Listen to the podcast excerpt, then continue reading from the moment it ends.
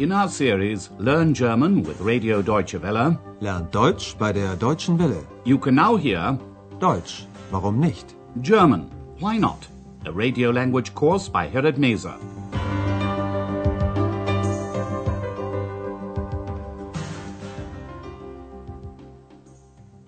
Hello and welcome back. Today you can hear lesson 25. In the last lesson, Andreas went on a guided tour of Wartburg Castle in Thuringia. He saw the room where Martin Luther lived and worked for a year. Listen to this excerpt and note the relative clause. Das hier ist also das Zimmer von Luther. Und hier ist der Tisch, an dem Luther arbeitete. Sie wissen ja, hier übersetzte er das Neue Testament. The last two lessons in part four of the course are a little different from the previous lessons. As you may remember, Dr. Thurman has been spending his time writing articles on alternative medicine and the natural healing powers of plants. He's also been wondering about the possibility of making X, the invisible elf, visible.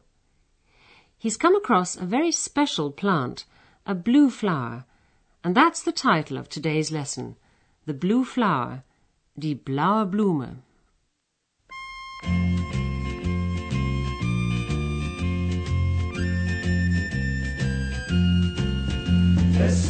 Blühet im Wald die Fliene, die blaue Blume fein.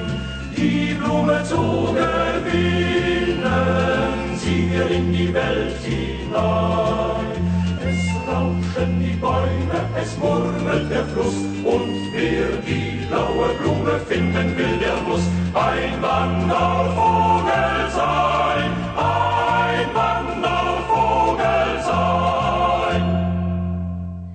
blue flower plays an important role in a German novel written during the Romantic period. It's a symbol of man's search for his own identity. The main character, die Hauptperson, in the novel, is searching for his identity, just as X is. Today, Andreas, X, and Dr. Thurman are going in search of the blue flower. Liebe Hörerinnen und Hörer, haben Sie Lust, mit uns heute eine blaue Blume zu suchen? Gemeint ist eine bestimmte blaue Blume, also die blaue Blume. Vielleicht haben Sie schon von ihr gehört. Sie spielt eine wichtige Rolle in einem Roman aus der Romantik. Heinrich von Ofterdingen heißt dieser Roman von Novalis, einem romantischen Dichter. Novalis lässt seine Hauptperson träumen. Heinrich träumt von der blauen Blume. Und seit diesem Traum beginnt er, die blaue Blume zu suchen. To begin with, Andreas says, Would you like to join us today in our search for the blue flower? Haben Sie Lust, mit uns heute eine blaue Blume zu suchen? He doesn't mean any blue flower, but the blue flower. Gemeint ist eine bestimmte blaue Blume, also die blaue Blume. This blue flower plays an important role in a novel, ein Roman, from the Romantic period, die Romantik, in German literature. Sie spielt eine wichtige Rolle in einem Roman aus der Romantik. The novel is called Heinrich von Ofterdingen and was written by Novalis, one of the main representatives of German Romanticism. Heinrich von Ofterdingen heißt dieser Roman von Novalis, einem romantischen Dichter. The novel begins with a dream which Heinrich von Ofterdingen has. Novalis lässt seine Hauptperson träumen. He dreams of the blue flower, which makes him very uneasy. He wants to find it at all costs. As Andreas says, since that dream, he begins to look for the blue flower.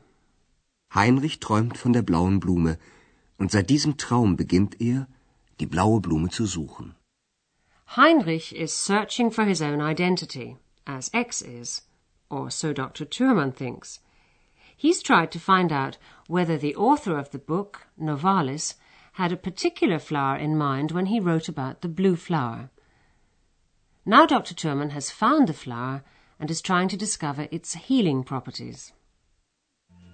rauschen die Bäume, es murmelt der Fluss, und wer die blaue Blume finden will, der muss ein Wandervogel sein, ein Wandervogel sein.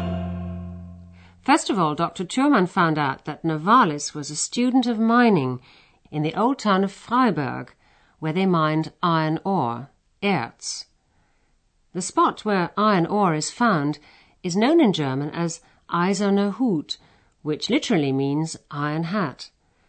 And there's also a flower with a very similar name in German.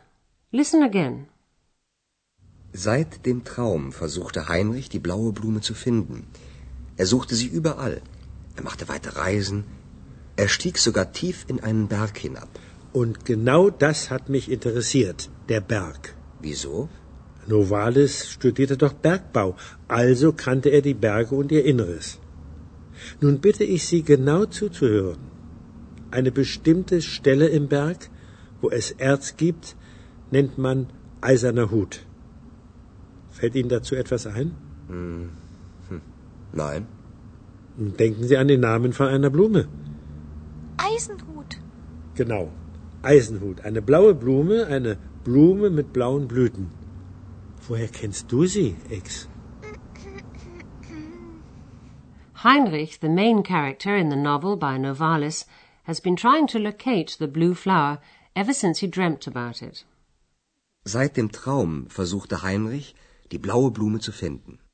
He looked everywhere. He went on long journeys. He even went deep inside a mountain. Er suchte sie überall. Er machte weite Reisen. Er stieg sogar tief in einen Berg hinab.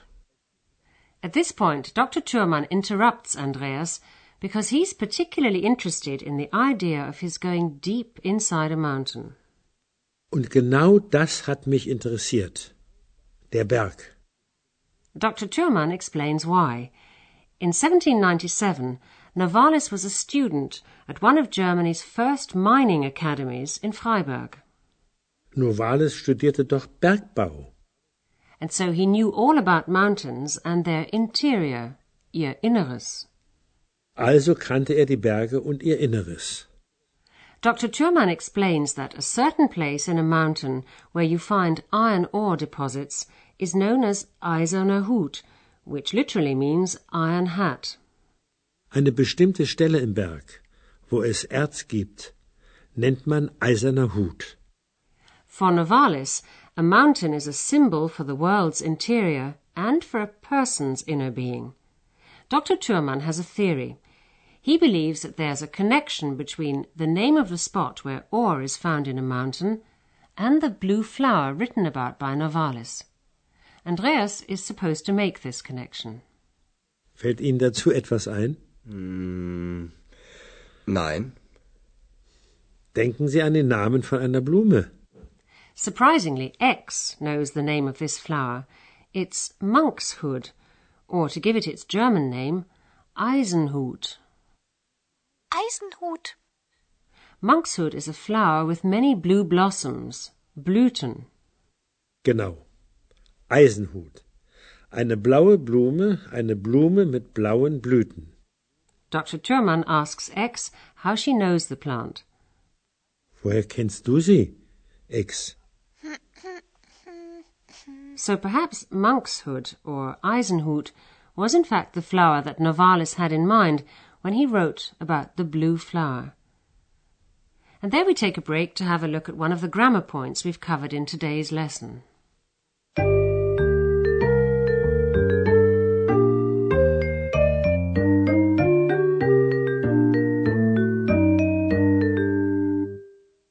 Infinitive clauses with zu are subordinate clauses. They're dependent on the verb in the main clause and are used when the verb requires an infinitive construction to complete its meaning. Listen to this example with the verb versuchen, to try to. Heinrich versuchte, die blaue Blume zu finden.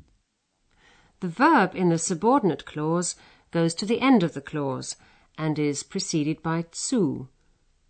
Listen to the next example with the verb beginnen, to begin to. Heinrich beginnt, die blaue Blume zu suchen. Heinrich sucht die blaue Blume. Heinrich beginnt, die blaue Blume zu suchen.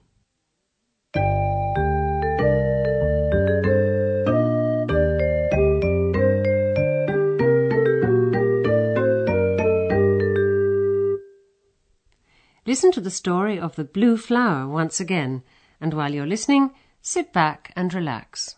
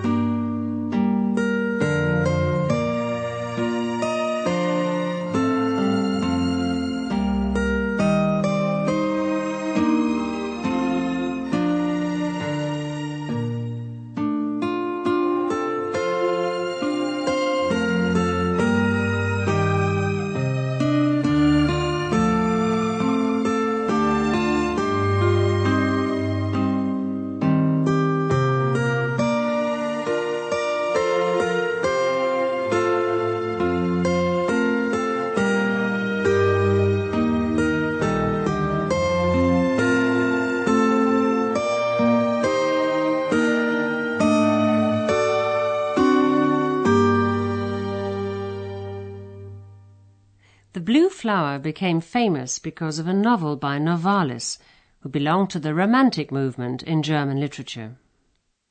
Liebe Hörerinnen und Hörer, haben Sie Lust, mit uns heute eine blaue Blume zu suchen?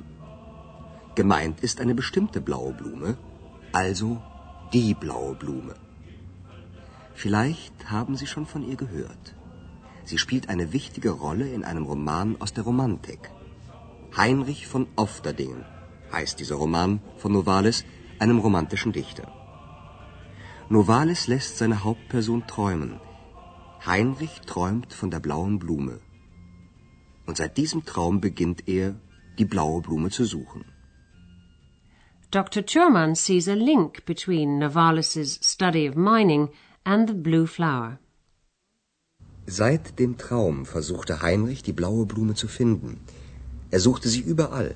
Er machte weite Reisen. Er stieg sogar tief in einen Berg hinab. Und genau das hat mich interessiert, der Berg. Wieso? Novalis studierte doch Bergbau, also kannte er die Berge und ihr Inneres. Nun bitte ich Sie genau zuzuhören. Eine bestimmte Stelle im Berg, wo es Erz gibt, nennt man eiserner Hut. Fällt Ihnen dazu etwas ein? Hm. Hm. Nein. Denken Sie an den Namen von einer Blume. Eisenhut. Genau. Eisenhut. Eine blaue Blume, eine Blume mit blauen Blüten. Woher kennst du sie, Ex? Monkshood, or as it's known in German, Eisenhut, is a very special plant which is poisonous. Dr. Thurman, who's interested in homeopathy, has been studying it. In the next lesson, the last lesson in this course, you can find out what he plans to do with it and how that involves X. Join us if you can. Until then, it's goodbye for now. You've been listening to our language course Deutsch, warum nicht? A production of Radio Deutsche Welle in cooperation with the Goethe Institute in Munich.